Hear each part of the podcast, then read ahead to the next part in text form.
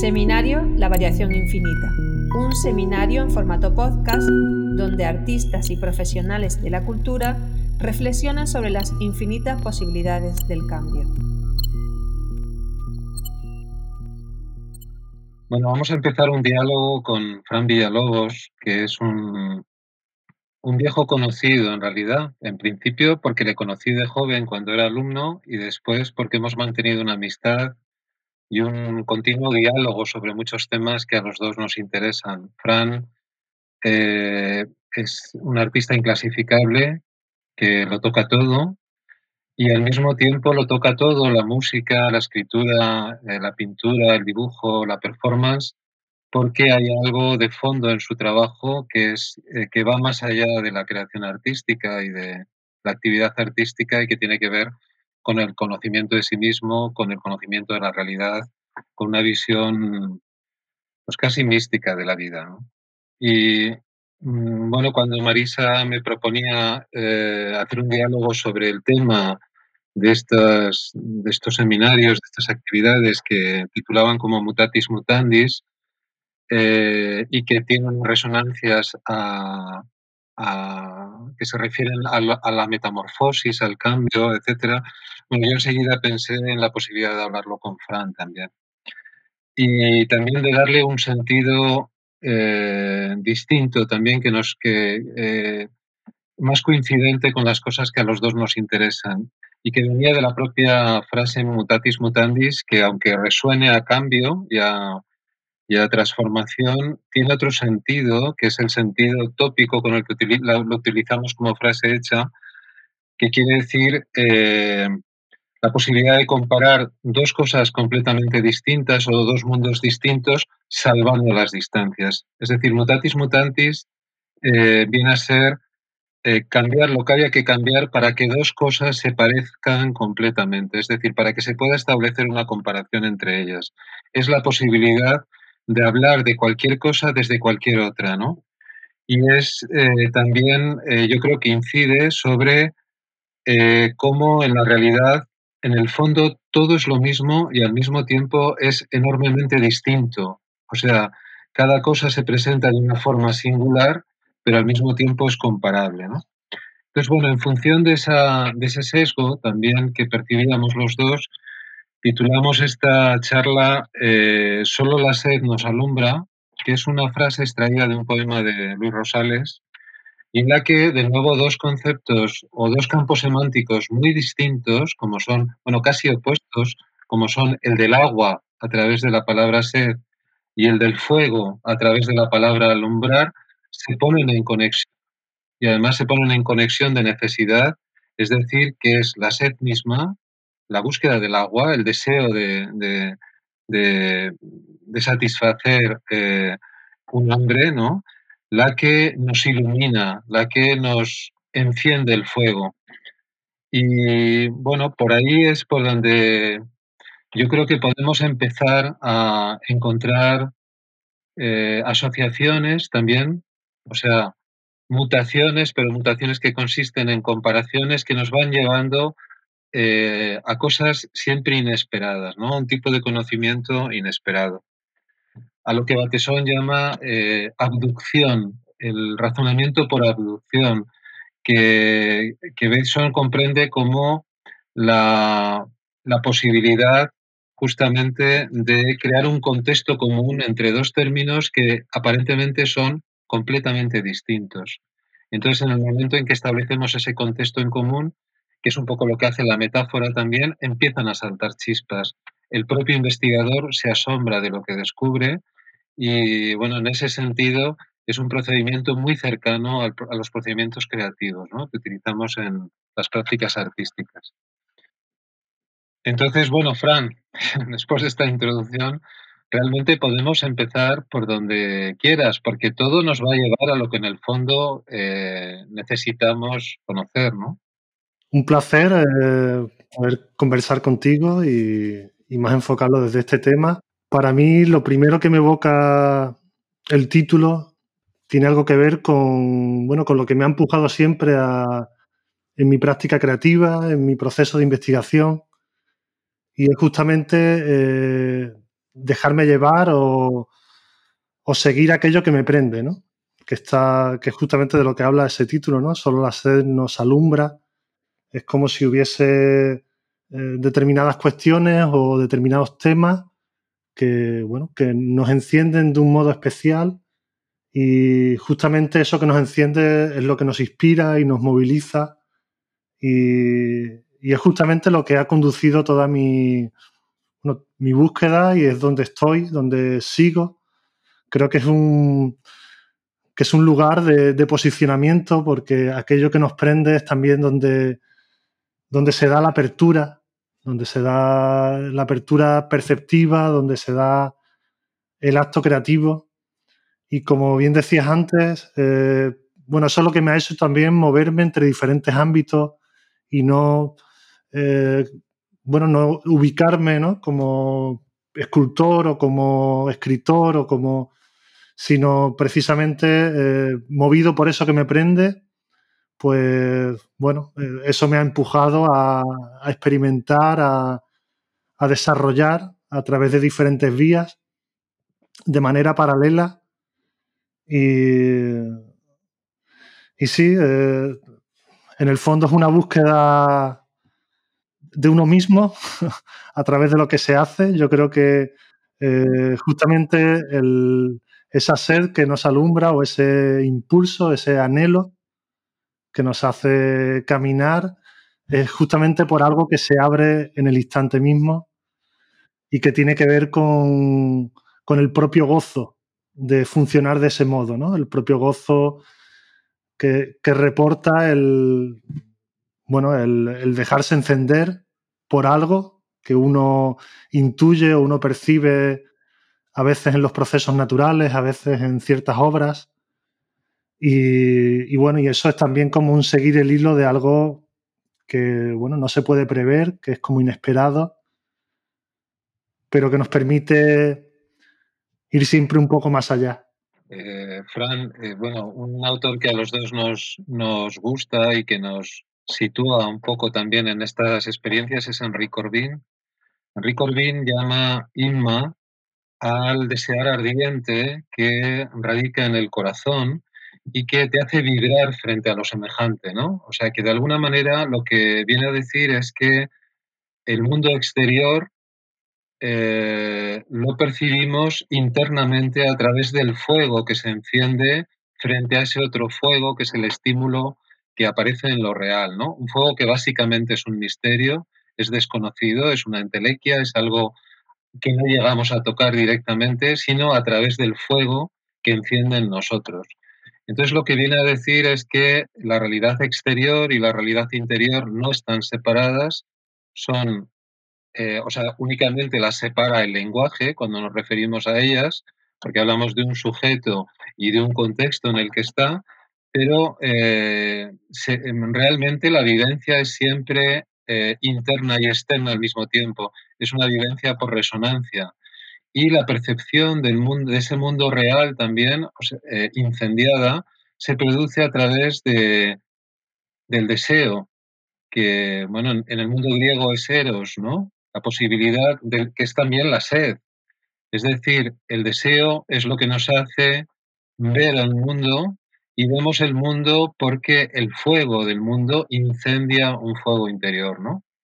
Esa, y eso es, esa, es, esa es la certeza realmente de estar sintiendo las cosas, ¿no? Sí, Henry Corbin decía también una frase que, que tiene que ver con esto, y él decía que, la, que el mundo no sucede en las cosas, sino que sucede en el alma, ¿no? Como que justamente a lo que se refiere este Isma, y esta cosa de que las cosas suceden o se experimentan en el corazón. ¿no? Parece que, que, que, sucedieran fuera, pero realmente todo lo que sucede fuera es una proyección de lo que está sucediendo en el corazón. Y esto es muy interesante porque, bueno, Hillman en, su libro El pensamiento del corazón también alude ¿no? a cómo eh, oyendo cómo una persona se expresa, oyendo cómo una persona habla, se puede ver eh, dónde mora su corazón, ¿no? Cuáles son justamente las imágenes, los hechos imaginales donde, que lo movilizan, sobre los que se está moviendo. Y esto es interesante porque no importa eh, si quien habla eh, pues es un científico, es un artista, es un poeta, es alguien que parece que sabe mucho, que sabe poco, porque siempre la palabra o la expresión pues nos permite ver su corazón, ¿no? Nos permite ver dónde mora su corazón, qué es lo que en su corazón se alumbra. Y, esto también eh, nos permite relacionar justamente lo de fuera y lo de dentro, porque es como si, como si el corazón o la propia psique se estuviese expresando siempre fuera, en las cosas que, en el modo en el que vemos las cosas, cómo las valoramos, cómo nos afectan. Y, creo que esto eh, ayuda a entender, ¿no? Esto que decía Corbin, basada en toda esta tradición visionaria, pues que las cosas suceden realmente en el alma, ¿no? No, suceden en, fuera. Es decir, normalmente desde nuestra visión eh, contemporánea es como que las cosas aparentan tener una literalidad, como responder a lo...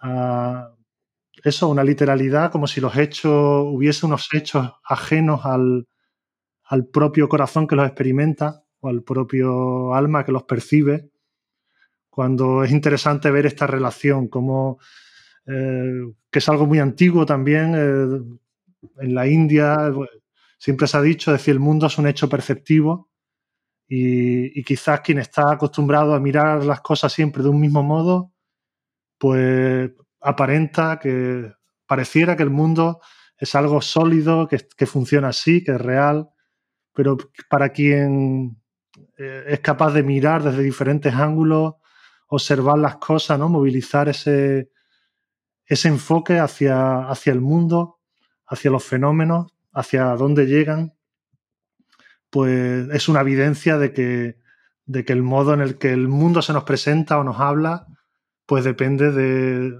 de qué modo ¿no? estamos como posicionados internamente.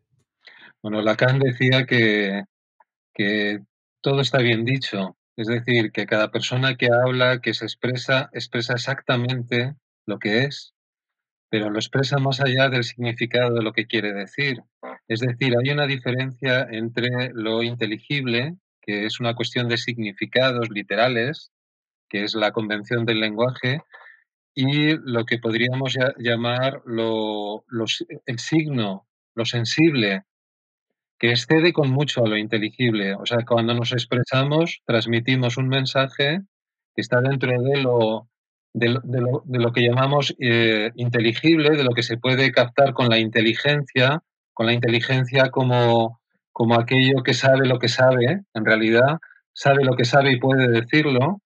Y luego está lo sensible, que es aquello que tiene que ver con la empatía y con la conciencia, que es esto que Agamben llama el saber que no sabes, o sea, el saber que es sabroso, el saber cuya etimología coincide con el saborear, ¿no? Entonces, cuando alguien se expresa, por una parte lo saboreamos y en ese sentido llegamos a su esencia, a su sabor, y por otra parte lo entendemos, lo comprendemos y entonces nos quedamos con el mensaje. Cuando estas dos cosas se separan, que es lo que a menudo ocurre y, ocurre mucho en nuestra cultura más actual, en la que se confunde información y comunicación y se confunde significado y signo, de manera que parece que lo sensible coincide con, con su, con, eh, lo que quiere decir, entonces, eh, eso produce todo tipo de confusiones y sobre todo alimenta muy poco el fuego interior, porque la comunicación no se produce por empatía, sino que se produce por traducción, ¿no? Entonces el conocimiento racional, el conocimiento de la ciencia, aquello que se sabe y se puede decir, o sea, y, es consciente de, lo que sabe, eh, se queda fundamentalmente con los significados. Y se delega en la estética, en la ética y en la filosofía eh, los sabores, aquello que es básicamente incognoscible, pero totalmente sensible, y a lo que se accede a través de eros en el mundo griego, o del amor, o de la empatía, o como lo queramos llamar, ¿no? Y es eh, cuando, se, cuando se tiene acceso a esto, cuando estamos atentos a ese aspecto de la comunicación, entonces lo interno y lo externo no existen, porque lo que hay es básicamente un único fuego, es una relación, ¿no? No, no hay un sujeto y un objeto. Y ahí, y, ahí accedemos a un saber-sabor, ¿no? Es muy interesante, Víctor, esa relación entre lo sensible y lo inteligible, porque a mí me da la impresión de que, bueno, lo sensible, que es como es la plástica, es la estética, es la, bueno, la belleza, todo esto que está tan relacionado con las artes, ¿no? Y es como que lo sensible en su estado puro, es decir, eh, desde una mirada estética, si queremos, o mística, eh, es algo que no tiene un significado. Normalmente parece que lo sensible, el mundo sensible, lo que palpamos, lo que saboreamos, tuviese un significado ya codificado, ¿no? Por el modo en el que eh, hemos aprendido las cosas y cómo miramos lo sensible a través de nuestros significados, ¿no? Este, volvemos a conectar la realidad interna con la externa y, y observamos una situación o un paisaje y estamos captando en lo sensible, que sería como una, una esfera de fenómenos fuente, ¿no? Como de fenómenos totalmente abiertos.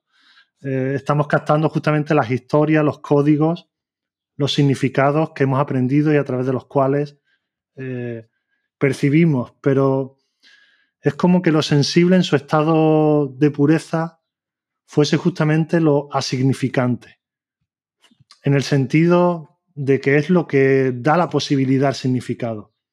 Como si justamente los inteligibles, es decir, aquello que podemos llegar a concebir como idea, como asociación, fuese algo que se colase a través de, de la percepción sensible. Como si lo sensible fuese una especie de pantalla o de mundo orgánico, ¿no? Un mundo originario cuando se mira desde esta apertura que es justamente una fuente de relatos. Esto me lleva también a, cómo la, experiencia, cuando se vive en un sentido de inmediatez, más allá de los conceptos a través de los cuales eh, normalmente se codifica la experiencia, cuando salimos de ese autorrelato y captamos la experiencia en su plasticidad, como un evento eh, estético, ¿no? Como un evento plástico, eh, nos lleva más allá del significado habitual en el que suelen encajar las cosas. Y creo que esto es muy interesante porque eh, aquello que moviliza, ¿no? quizás la actividad artística y la investigación y ese impulso, ¿no? justamente se da cuando a través de lo sensible podemos llegar a captar otra cosa. Salimos así, de algún, de algún modo salimos de, de lo conocido, del ámbito de lo conocido, de estar observando los significados que, que, solemos proyectar normalmente y captamos otra cosa y esa otra cosa que, que bueno, Otto la, la, denomina como lo vivo, la dimensión de lo vivo, irreductible al relato. Cuando captamos de nuevo lo vivo, eh, ahí justo surge ese impulso creativo, esa intuición, esa chispa que, creo que nos, nos, enciende, volviendo de nuevo como a, como ese tema, y, es lo que, lo que nos impulsa. ¿no? me, viene a la, claro, me viene a la mente el, libro de Dioniso de Walter Otto, ese principio, esa introducción que él hace, donde justamente eh, ve que el inicio de lo cultural, el inicio del arte, el inicio del culto, eh, están en ese proceso creativo que a su vez se alimenta de una percepción de lo vivo. Es decir, es como lo vivo es aquello justamente que no es irreductible. Sería como eso sensible, ese, el gusto eh, captado más allá del significado que lo limita, permitiendo que el gusto nos abra a algo, permitiendo que el tacto nos abra es decir, genere significados en la especificidad del momento, en, la, en, ese, en ese momento único. ¿no? Aquí yo creo que estamos tocando como un tema que tiene que ver justamente con, con desde dónde mirar, porque cuando nuestra mirada eh, reduce o está en los significados, el mundo sensible nos está mostrando justamente eh, esos sentidos internos, esos significados, eh, esos mitos personales o sociales en los que, desde los que nos soñamos.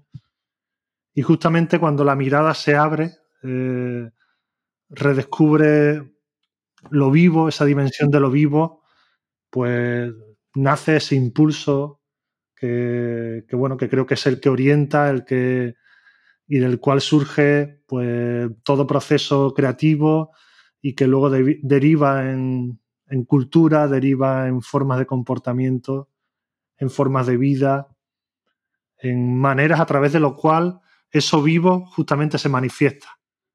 Como si eso vivo fuese lo que nos, eh, lo que nos toma como un eros, ¿no?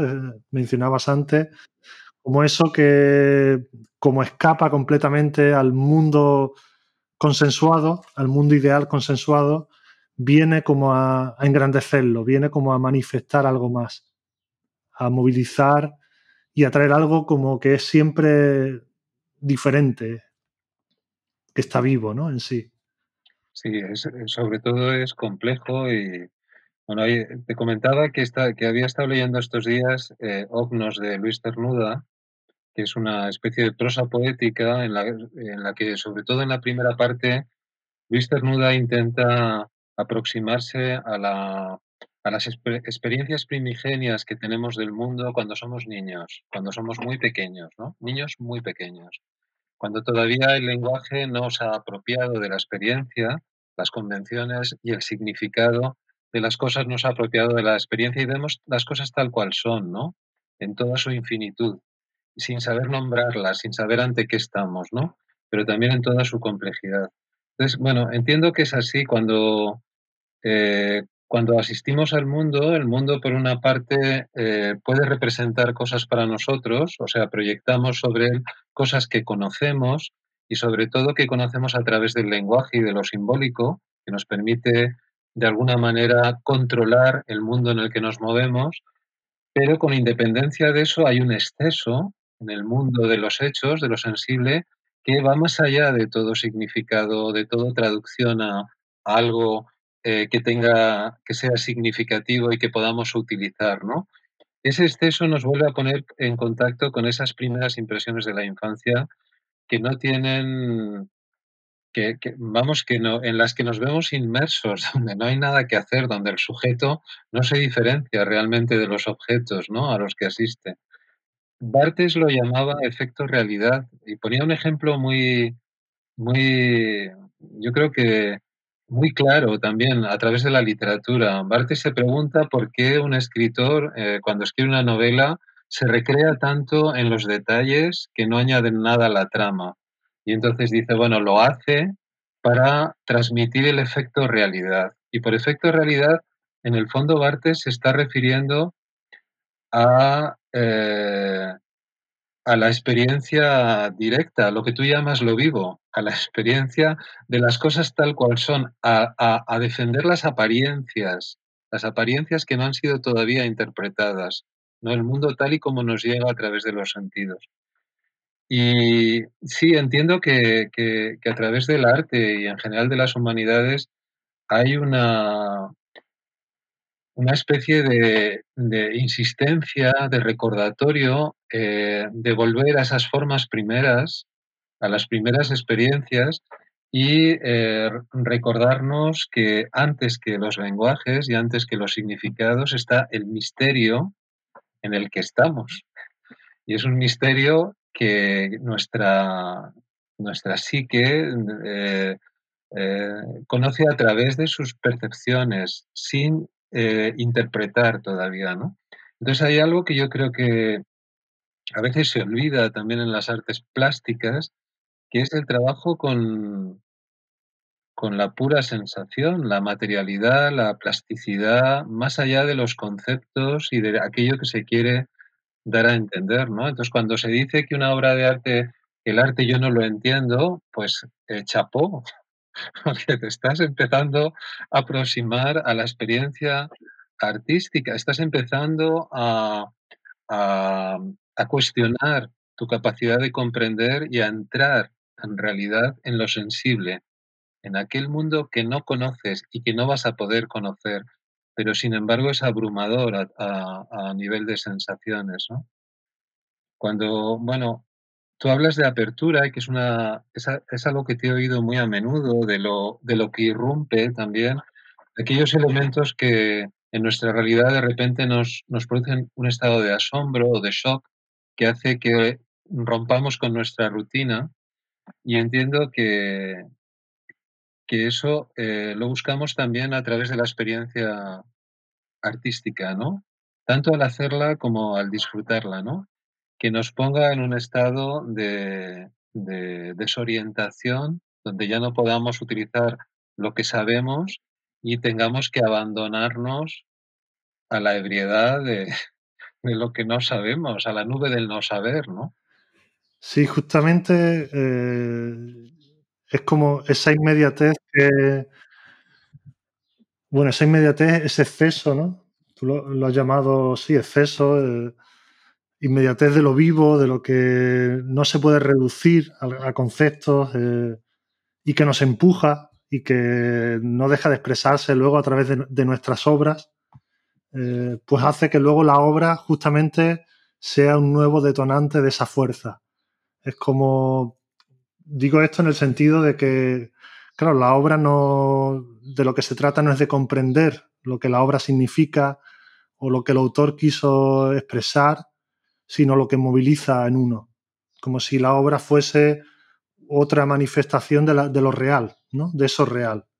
De lo real en el sentido de, los griegos, ¿no? Es decir, como la belleza, que es un concepto que, que también es, interesante y está vinculado a las artes y, de alguna forma tiene que ver con la, génesis, porque justamente yo creo que captar lo vivo, esa captación de lo vivo que se traduce en gozo, pues una captación de, lo, de la belleza, ¿no? La belleza no como lo bonito o lo que me agrada, sino como esa realidad que se presenta a través de lo sensible y que va más allá de cualquier categorización, ¿no? Va más allá de cualquier explicación en la que yo pueda reducirlo. Me pone en contacto con un exceso.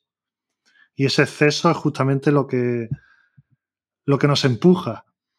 Agustín García Calvo decía que toda auténtica obra de arte debería cumplir dos requisitos.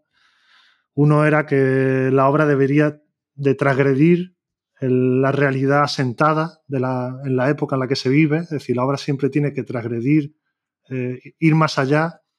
Y el segundo factor ayuda a entender este primero, y él decía que la obra tiene que producir gozo. Y ese gozo es el gozo justamente de trascender una situación dada, como si la obra te, te pusiese en contacto con algo que te, que te permite ver más allá, mirar más allá de los lugares comunes, de la generar discursos que nos llevan más allá de, de esas zonas en las que solemos movernos. Y ese gozo, que, es un gozo que bueno, se da en la contemplación de ciertas obras o, de ciertos sucesos, pero se, pero se da también en, el proceso creativo, es el gozo del hacer. Cuando se da ese gozo, eh, tengo la impresión de que no es un gozo de las cosas de este mundo, es decir, no es el gozo simplemente del disfrute de una comida o de, caminar por el bosque, sino que es un gozo como de trascender una situación dada.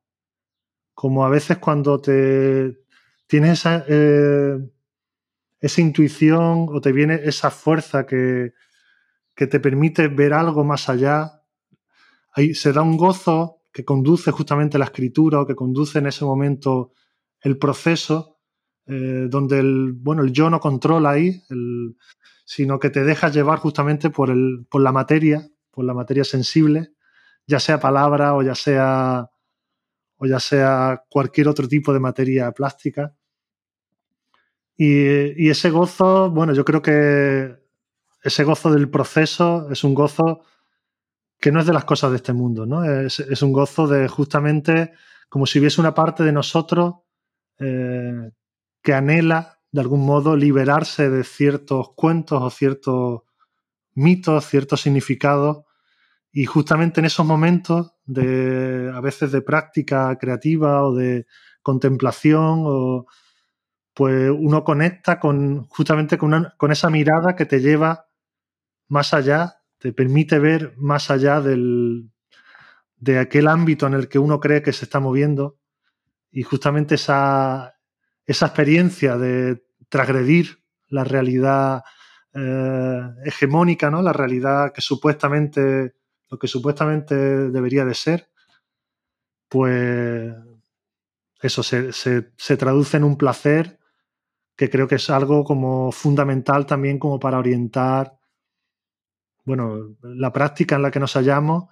Para mí es, para mí es un, es un eje de orientación porque justamente cuando algo me empieza a suponer esfuerzo, me di cuenta que me estoy desviando, me estoy desviando, ¿no? Es como, a ver, tengo que volver a ver, a reconducir el proceso porque si algo me supone esfuerzo, eh, pierdo esa dimensión del gozo es porque me estoy desviando. Ya estoy metiendo demasiado pretensión o, están entrando cuestiones más del, del ego, del yo, y para mí ese, ese gozo justamente de la trascendencia o de la transgresión de lo dado se me revela como una brújula, como una brújula que, me permite como decir, como saber que estoy justamente ahí, ¿no? Estoy justamente eh, en ese arder, ¿no? En ese encendimiento que no busca llegar a ningún sitio, creo, que es como el, haya su meta en el propio proceso Realmente el placer de ser conducido a través de los materiales, eh, creo que ya un fin en sí mismo es como para residir ahí, como para no perder eso, ¿no? Y, creo, y bueno, y es un gozo ahí lo que se da en esos instantes del, proceso, de la experiencia, que, creo que no habría que perder, porque justamente eso, ¿no? Lo, lo siento como una, como una brújula. Sí, eh, bueno, cuando Agustín García Calvo se refiere al placer y a, la necesidad de que la obra también cuestione o quite el velo de, mentira en el que de lo real, o sea, de esa realidad que compartimos y que, y que damos por supuesta y que es una realidad construida normalmente por el lenguaje o por el pensamiento, el placer al que se refiere eh, se sobreentiende que se trata de un placer que te da la vuelta, que es absolutamente revolucionario. Es decir, es un placer que no te deja igual que antes. No solamente un gustito, es realmente algo eh, que tira por tierra todas tus previsiones, ¿no? Y por lo tanto te impide ser pretencioso, porque no tienes, te deja sin expectativas. Es un clímax. Entonces, sí, eso es por lo menos a lo que aspira y en cualquier caso, en, la sensación de incertidumbre que produce el no saber, hay un placer intenso también, porque todo está perdido. Entonces, creo que tiene que ver con esa falta de certezas. Ahora se habla mucho con la pandemia de incertidumbre, cuando la incertidumbre es la condición misma de la existencia. Y eso es lo que te viene a recordar una y otra vez el placer, que es una pequeña muerte, como se dice del orgasmo. Es, una, es algo que cuestiona todo lo que tenías eh, planteado, todo lo que tenías pensado, ¿no? Entonces te pone ante lo incierto y te pone ante la libertad, el libre albedrío, ¿no? Que ahí surge otro tema que te quería proponer también, eh, Fran, para, para reflexionar. Bueno, que es, una, es un tema que en realidad está ahí, pero como siempre los griegos lo formularon, porque ellos tenían como una capacidad de ir al grano muy grande, ¿no? Entonces, eh, bueno, no es un griego en cierto modo, pero Lucrecio, siguiendo un poco a Epicuro, eh, viene a resolver una cuestión muy interesante que en el fondo está todo, todo el tiempo en este debate y es, por una parte, tenemos la sensación de, que las cosas funcionan como causa y efecto, son consecuencia de algo, ¿no? Y el saber que esto es así te permite, en cierto modo, anticiparte y por lo tanto tomar decisiones con, con un cierto criterio, porque sabes que siempre te ha pasado esto cuando, cuando antes ha pasado otra cosa y entonces puedo decidir haciendo una cierta previsión de lo que va a suceder. Ese es, por otra parte, el terreno de la ciencia. de alguna manera poder anticipar los acontecimientos porque es capaz de encontrar las claves causales de lo que luego va a suceder, ¿no? Pero eso te pone ante una, ante una paradoja y es que, ¿qué vas a decidir si todo ya está determinado? Es decir, en el caso de que hubiera una ciencia que realmente fuera a anticipar lo que va a ocurrir, no hay decisión posible. Entonces, frente a esa paradoja de que por una parte tenemos que tomar decisiones bien argumentadas y por otra parte, si las argumentamos demasiado bien, no hay nada que decidir porque todo está decidido, surge, eh, eh, bueno, en los griegos, cómo hacer esto, cómo se puede conciliar las dos cosas, el libre albedrío y el determinismo más absoluto. Y entonces eh, aparece Epicuro, que es un personaje que aprecia el placer y que entiende que la filosofía es también el amor al saber, el amor al saber, es decir, que sabes porque, te, porque es muy sabroso el saber y entonces lo amas, lo buscas. Entonces Epicuro se plantea, dice, sí, todo es previsible en cierto modo, porque los átomos y habla de la teoría de los átomos de Demócrito, están cayendo en vertical de forma homogénea, uniforme y de forma previsible. Pero hay una cosa que es el clinamen, dice, que viene de declinar, de inclinarse, y es que de vez en cuando un átomo altera su, su, su, su itinerario ligeramente, muy ligeramente. Pero esa pequeña alteración hace que ya nada sea igual porque choca con otro y se empiezan a producir cambios. Entonces, eso explicaría para Epicuro por qué el mundo, por una parte, se percibe como algo homogéneo, algo que es igual en todas sus partes, algo que está recorrido por la misma cosa, por la misma energía y por la misma regularidad, y al mismo tiempo es tan diverso, tan rico, tan singular en cada uno de sus elementos. Esa idea me parece que es eh, interesantísima en la creación, porque en el fondo los actos de creación son actos de declinación, declinamen, de que, bueno, tuerzo algo, se me va la mano, que es algo que apreciamos mucho en arte, la mano alzada, ¿no? La mano alzada nunca consigue una, una paralela, o sea, se aproxima mucho, pero siempre se desvía un poco. En esa desviación se produce el asombro, la sorpresa, y el entrar en lo desconocido. Nada es igual nunca. Todo se parece, pero al mismo tiempo todo es distinto. Es un poco lo de el libro de Deleuze y Guattari, ¿no? Todo es igual, todo es semejante y al mismo tiempo distinto. Y ahí volvemos al mutatis mutandis, ¿no? Todo es comparable, salvando las distancias. Y en, este caso, la creación eh, introduce distancias, y al mismo tiempo ves que es lo mismo, ¿no? Esta cuestión es un poco lo que te quería plantear, que me parece que a nivel de procesos, también pensando en los estudiantes de arte, es tener siempre, o sea, eh, delegar un poco nuestra torpeza, delegar en el accidente para dejar que las cosas fluyan como fluyen en la realidad, es decir, ligeramente torcidas. Sí, justamente hay, bueno, hay muchos artistas y directores de cine que actúan en este, que trabajan en este sentido. Y es esta cuestión de que al final la planificación que podemos hacernos para crear algo, para desarrollar algo, no deja de ser una excusa para, para que en el curso ¿no? de esa dirección que trazamos pueda suceder algo.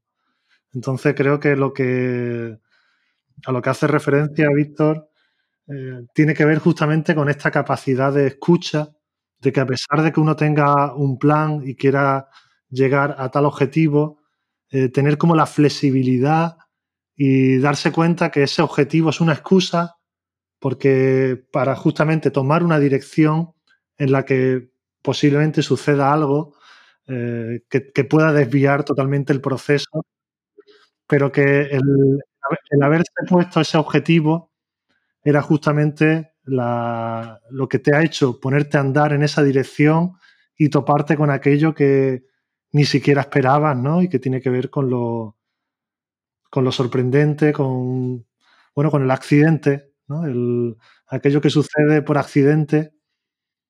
Y, desde las prácticas creativas creo que es muy interesante porque a veces a un nivel inconsciente estamos ya preveyendo cosas, pero que a nivel consciente no llegamos a, atisbar, no llegamos a, a saber por dónde va, pero bueno, generamos formas, metodologías, direcciones que no dejan de ser una excusa para ponernos, para adentrarnos en un bosque determinado, para adentrarnos en un meollo, para encontrarnos con unos materiales. Y, luego cuando nos topamos con eso, eh, ahí sucede algo, es decir, cuando entramos en la materia, eh, ahí sucede algo que excede lo que podíamos prever antes de, que, antes de adentrarnos.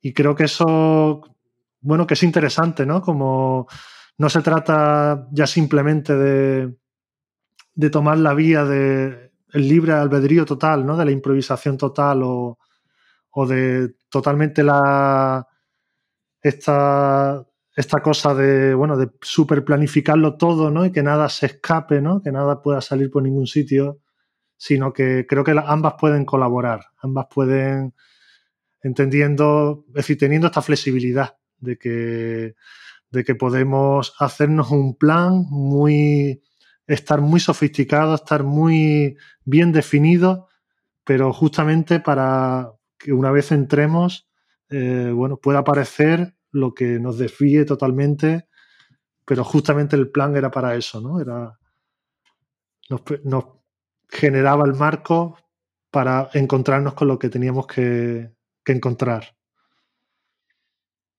Esta idea también de que, bueno, el, error no es error, nunca.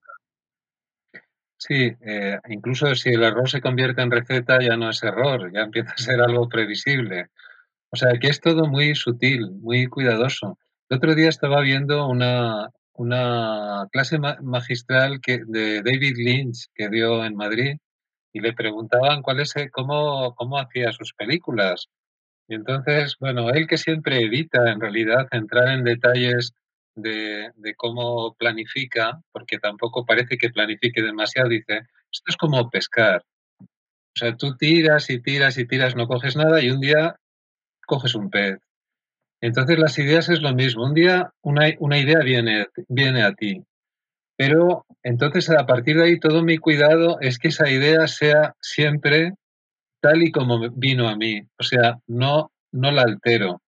Pero me doy cuenta que cuando la tomo, es decir, cuando la enfoco y la tomo, empieza a arrastrar detrás de sí todo un mundo. Va encadenado con ella un mundo. Y eso es lo que, entonces ese mundo yo no lo construyo. En realidad, cuando tiro de él, viene. Y en este sentido, eh, bueno, este cuidado exquisito que guarda David Lynch para atrapar una idea y no, y no cortarle las alas, sino dejar que a través de ella asome un universo, lo experimentamos en los sueños cada noche, ¿no? En los sueños podemos ver cómo cada objeto, cada elemento que aparece en el sueño, en cuanto le prestamos atención, empieza a, cambiar de forma, empieza a transformarse y nos lleva a su propio mundo. Como en el sueño no tenemos voluntad, digamos, no tenemos esta capacidad de cambiar o de, o de, tener eh, intereses o lo que sea, sino que nos arrastra esa realidad, esto se produce de manera espontánea, inmediata. O sea, para un creador el sueño es, es, mm, es el maestro, porque verdaderamente le pone eh, te confronta directamente con la manera en que habla el alma, o sea, con, con, el lenguaje de la psique tal cual, ¿no? Y con la manera en que experimenta el mundo sin la intervención de la voluntad, ¿no? Entonces ahí se ve con claridad cómo una idea o una imagen arrastra otra, otra, otra en cadena y crea un, un universo coherente dentro de, y, y, al mismo tiempo desconocido, nuevo, ¿no? en muchos casos yo creo que desde el arte aspiramos a algo parecido, ¿no? porque encontramos algo o seguimos un cierto camino, como dices, vamos en una determinada dirección hasta que surge algo imprevisto y si no, no nos empeñamos en corregir, es decir, en decir, no, no, no, esto no tiene que entrar, sino que le prestamos atención, de repente ahí se, eh, se produce lo que tú llamas, lo que irrumpe, una apertura, el tiempo se detiene, la linealidad del proceso se detiene y entramos en otra cosa. Se ha abierto una puerta, ¿no? Sí, hay algo en relación a esto que también creo que es interesante tocarlo y, que tiene que ver con los procesos creativos y, es la cuestión de la confianza. Porque en el fondo, eh, si uno pretende controlar todo desde la voluntad propia, ¿no? desde lo que uno cree que ve y comprende, pues claro, pierde justamente aquello que, que es lo que nos guía. Eh, bueno, los griegos lo llamaban las musas, ¿no? Y, los griegos extraían su saber de las musas. Y, y bueno, al, eh, Jung quizás pues lo denominó inconsciente o ciertas áreas del inconsciente que colaboran con la conciencia cuando ésta eh, delega el poder, ¿no? Delega el mando. Y creo que esta dimensión de la confianza es decir, confianza, pues eso, en los sueños, confianza en las intuiciones, confianza en los procesos, en lo que desde el, desde el proceso se abre, justamente desde, desde, los materiales, pues nos lleva también como a, bueno, a encontrar un colaborador o a conectarnos con otra parte de nosotros mismos que en un primer momento puede entenderse como algo eh, aparte, transpersonal, eh, porque no pertenece justamente a, la esfera del yo o de la personalidad, sino que tiene que ver con un recurso quizá más, más hondo de la psique, ¿no? Y que no deja de, como de enviarnos señales o de. o, según donde, donde nos enfoquemos, pues no deja de darnos respuestas. y creo que esta cuestión de la, de la escucha, de la confianza, en los procesos, en lo que viene, en lo que sucede, eh, es vital, para, tanto para la investigación como para los procesos creativos, porque quizá tiene que ver con esta cuestión del, del clinamen, ¿no? con esta cuestión de lo que en un momento determinado deja de venir por lo previsible y te marca otra vía. Y justamente porque que las cosas sean previsibles creo que tiene que ver con, que hay mucha voluntad personal eh, a veces puesta hace que todo eh, venga a través de justamente del, mapa interno de, la psique personal, ¿no? de, la, psique del yo. Pero el dejarse llevar, el permitir que, sea otra cosa la que te diga y que, y que sea otra cosa la que, la que vincule el proceso, que podemos entenderlo como un sentir, como un ver, en el fondo es un ver. Yo creo que la confianza no, puede ser ciega nunca, es decir, tú confías en la medida en la que ves. Y cuanto más ves, más confías y más te entregas. Y cuanto más te entregas, más se dilata la visión de eso a lo que te entrega. Más, eh, es decir, ese fenómeno de la apertura creo que tiene que ver, es, algo así como que se retroalimenta y tiene que ver justamente con esa confianza que se traduce en visión, en, claridad de algo. Claridad no en el sentido de lo que se conoce, sino claridad en el sentido de certeza en el corazón, como aquello que, volviendo de nuevo al, comienzo, ¿no? Es decir, eso que nos prende, ¿no? Eso que de algún modo sientes que sin saber dónde te lleva, va por ahí tiene que ir por ahí, ¿no?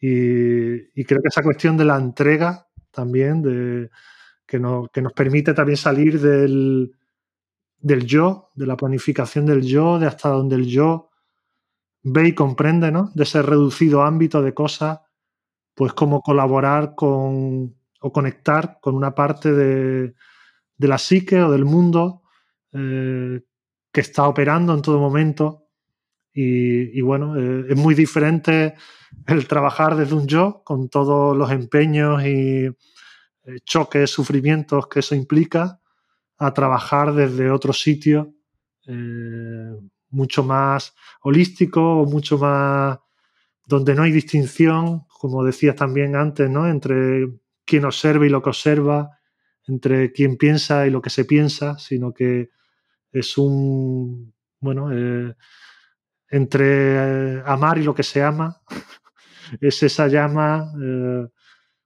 en la que vamos y, donde es una totalidad, ¿no? Eh, creo que ahí no se puede hablar de límites, no se puede hablar de... Se trata se traduce en gozo porque, bueno, eh, es un ámbito de funcionamiento que no espera nada, pero que justamente eh, está situado en, en, un emerger, ¿no? en, un, en un surgir, en un constante surgimiento, descubrimiento. Creo que es interesante ¿no? preservar esa, también esa, esa capacidad del, del, maravillarse y del, de la confianza en los procesos, en los materiales, el dejarnos guiar ¿no? por, por los lenguajes mismos que utilizamos. Bueno, y lo que dices, ¿no? Establecerse en el arder, establecerse en la experiencia. Eh, estaba leyendo también, William James hace una defensa de Fechner, que es un personaje un tanto olvidado, porque pues, sus últimos escritos, sobre todo, eran especialmente, eh, bueno, místicos, y a pesar de que él era un científico, era un físico, y bueno, y hablaba de que el mundo estaba constituido de forma idéntica de principio a fin, y que todos los fenómenos estaban en contacto unos con otros, aunque estuvieran muy distantes. Decía una serie de cosas eh, que sonaban a misticismo dentro de la ciencia también. Pero entonces William James dice, Fechner puede resultar a veces ingenuo o, como un, un, hombre de fe, pero hay algo en lo que en su manera de escribir que nos conmueve porque sentimos que es auténtico, es decir, que él está situado en el ver, dice. Es alguien que ve, no habla por lo que ha razonado, sino que habla desde la experiencia. Y esto lo transmite en su escritura y en ese sentido su escritura nos incendia.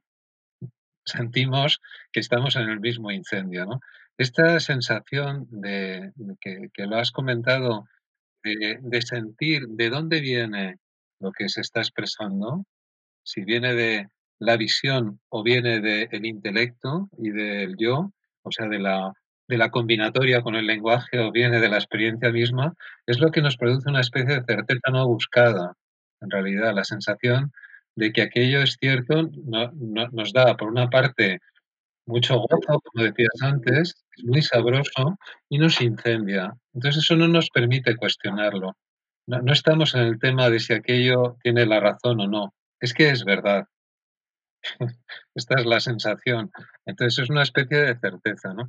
Bueno, te quería proponer también, no sé si ya para no hacernos alargarnos mucho, un último tema que a, que a los dos nos interesa mucho, que tiene que ver con lo oracular, es decir, que vuelve a ser, vuelve a tener que ver con la capacidad de comparar cosas aparentemente distintas en las que encuentras un cierto parecido y que te sirven para pensar una cosa a través de otra, que en el fondo es la clave de los oráculos, es decir, sentir que el mundo comparte estructuras, aunque luego en su puesta en escena sean aparentemente distintas. Ahora, un buen adivino es aquel que es capaz de establecer una buena metáfora, por ejemplo, entre lo que ve en los pozos del café y la situación que está viviendo a su alrededor. Es capaz de ver en cualquier fragmento la totalidad porque en el fondo todo está compuesto de la misma manera. ¿no?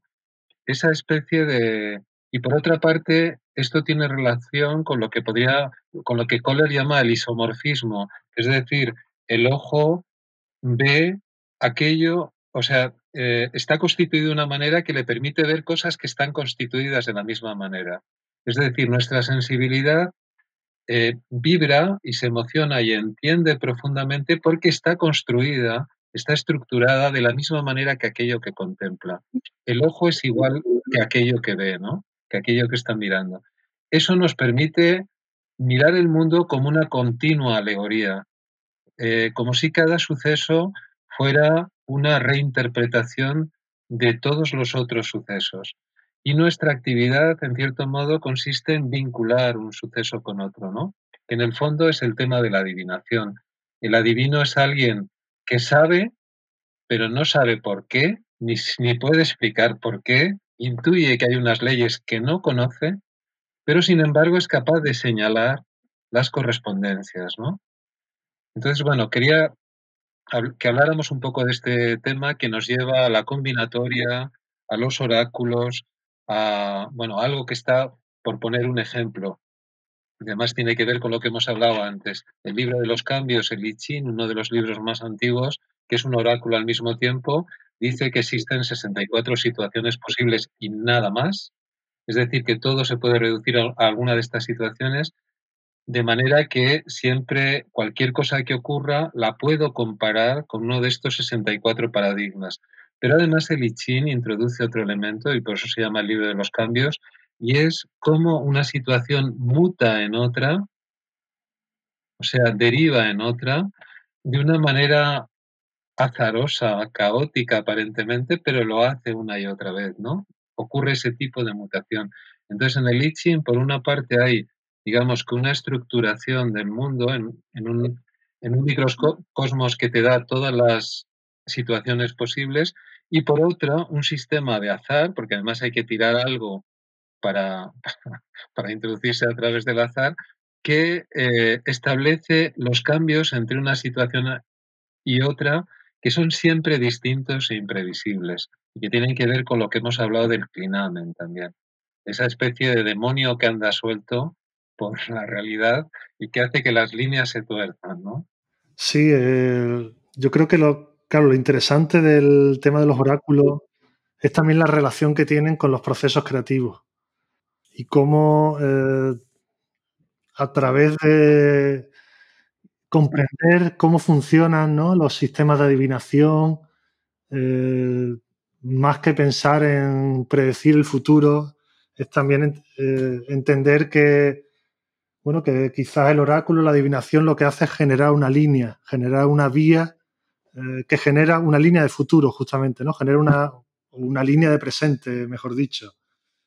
Entonces, em, claro, a mí lo que me. Creo que todo esto conecta todo el tema también de los oráculos, la adivinación, eh, tal y como lo veían los antiguos, tiene que ver con esta cuestión de que todo es simbólico. La realidad no es algo literal. Entonces, esto es justamente lo que permite eh, comprender que lo que sucede sucede en el corazón, ¿no? Como que lo que sucede se está, es una clave que, es personal, ¿no? Que, es del momento y que tiene una especificidad única. Es decir, el, el, mundo, el mundo no es un hecho, no son hechos materiales, sino que son hechos imaginales, ¿no? Que dentro de un, de un consenso, de, un grupo que imagina desde las mismas claves, pues se vuelve como muy rígido y muy aparentemente literal. Pero eh, lo que abre lo simbólico y lo que abren los oráculos creo que tiene que ver con las posibilidades de lectura. Como, eh, claro, es una lectura, lo oracular abre una lectura que está abierta a, lo azaroso, está abierta a lo que justamente irrumpe, ¿no? Está, abierta a, elementos que claro, no, pueden estar determinados ni, predefinidos.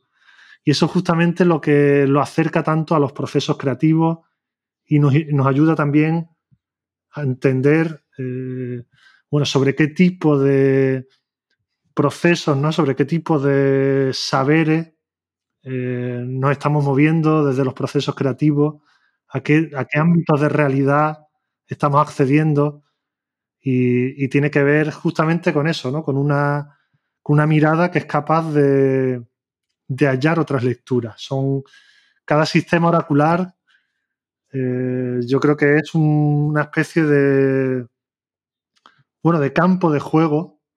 Realmente cada ciencia también lo es, ¿no? Con sus nomenclaturas y sus... Son campos de juego, campos de experimentación, que nos permiten profundizar, extraer lectura, construir saberes y, bueno, y vehicular nuestra experiencia a través de lo que esos saberes nos, nos muestran. Y creo que en el caso de lo, oracular, así a, nivel quizás más genérico, eh, tiene que ver con, con, esa capacidad de generar sistemas que abran nuestra lectura, que, permita, que nos permitan hacer una lectura de lo que sucede que esté más allá de lo previsible, más allá de lo que el individuo, de, de aquellas conclusiones a las que el individuo llegaría. ¿no? Y, y, de alguna forma incluso el tarot o, o este tipo de... Es decir, eh, bueno, Jodorowsky decía que el tarot era una forma de eh, conectar con el inconsciente, ¿no? Como comunicar, entrar en comunicación con esa otra parte que no es la voluntad personal y, lo que, y el ámbito de lo conocido donde la voluntad personal se mueve y permitir que algo desde fuera, desde fuera del yo, eh, te dé una clave que te movilice en otra dirección. Y justamente eso es lo que a veces provoca incluso la cura, ¿no? Como decía Hillman, ¿no? Lo que el alma anhela es justamente el, cuento, un cuento que te saque del cuento eh, opresor, ¿no? Eh, es como el cuento que te sana, es el cuento, es la historia que te, o el sentido que te, te pone en un, en un lugar diferente y te libera de ese otro cuento opresor que es el que te mantiene en un estado de, cautiverio. Y creo que el, lo oracular como que participa de esta mirada fecunda, una mirada fecunda y que permite como que otra cosa sea lo que vehicule el proceso. Es, también confianza en que lo otro, ya sea lo sobrenatural, ya sea lo inconsciente, eh, le llamemos como le llamemos, permite que lo otro que es lo que está ajeno a la voluntad personal, esa otra voluntad eh, nos vehicule, nos dé la clave, nos guíe. Creo que esto tiene que ver justamente con algo que, es esencial en, las prácticas oraculares. Sí, bueno, como has dicho, eh, la adivinación es casi lo contrario a predecir el futuro.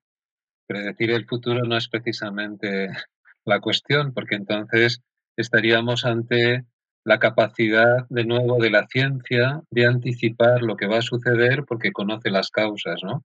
Y no es cómo funciona la adivinación. La adivinación justamente lo que hace es formular lo imposible. Y en la medida en que formula lo imposible, lo que nunca podría ocurrir, aquello que no está en nuestra, en, nuestra perspectiva, o sea, no podemos deducir, justamente al formular lo imposible, establece su posibilidad. Esta es la clave, ¿no? Abre un mundo posible.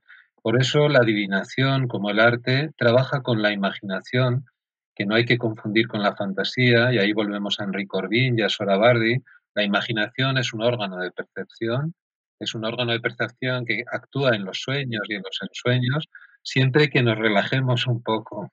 Es decir, siempre que no tengamos por una parte pretensiones ni tengamos tampoco eh, nada que ganar ni que perder. O sea, que verdaderamente entremos neutrales, limpios, sin ego, en, esta, en esa lectura del mundo que suponen los oráculos. ¿no?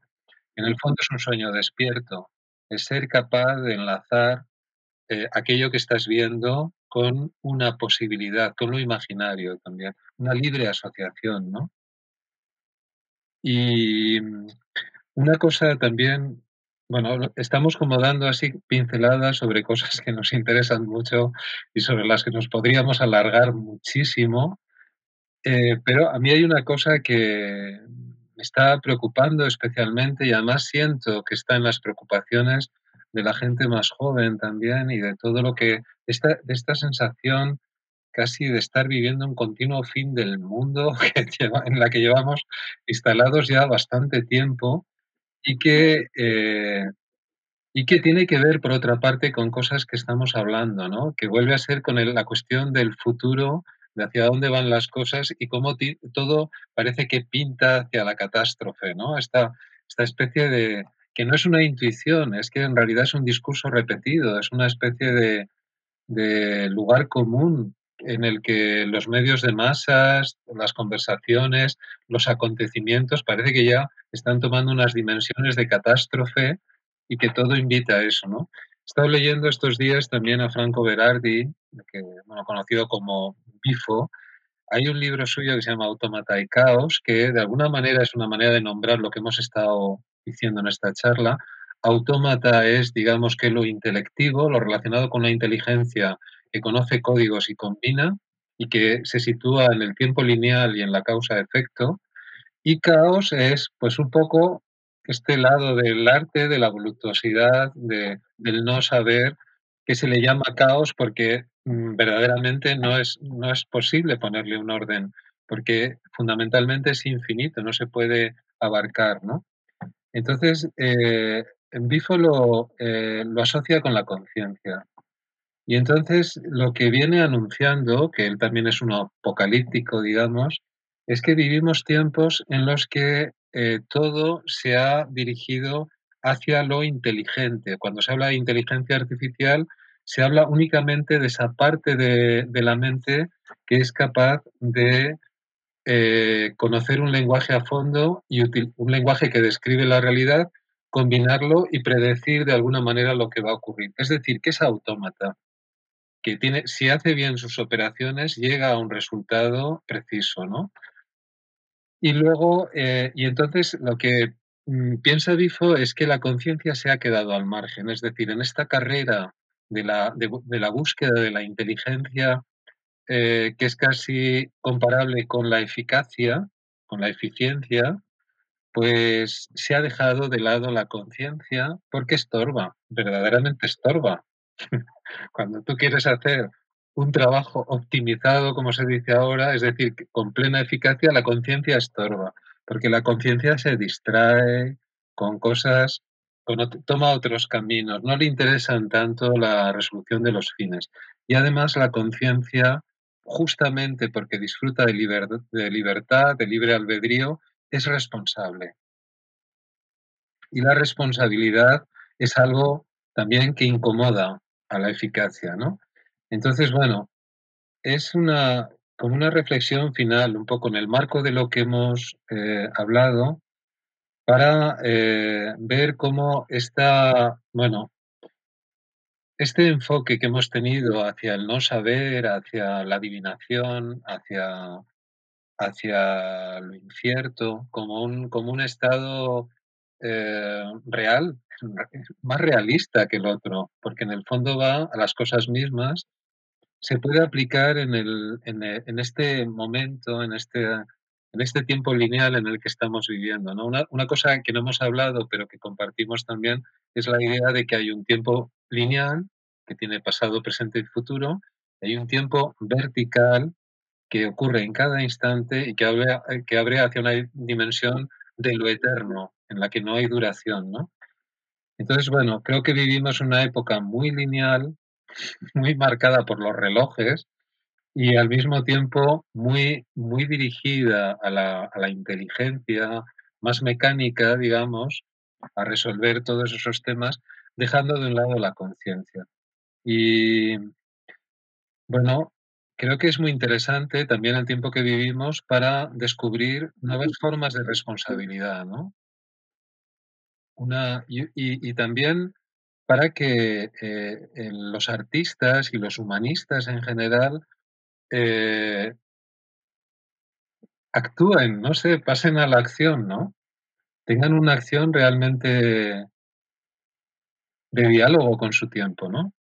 Sí, yo creo que, bueno, este momento de, incertidumbre y que, y que eso, dependiendo de, desde dónde venga el discurso, pues parece un tiempo catastrófico y luego hay otros otros discursos que hablan de un despertar masivo, ¿no? En el fondo da igual, ¿no? La, perspectiva que se tome, lo que se siente de fondo es como una necesidad de cambio.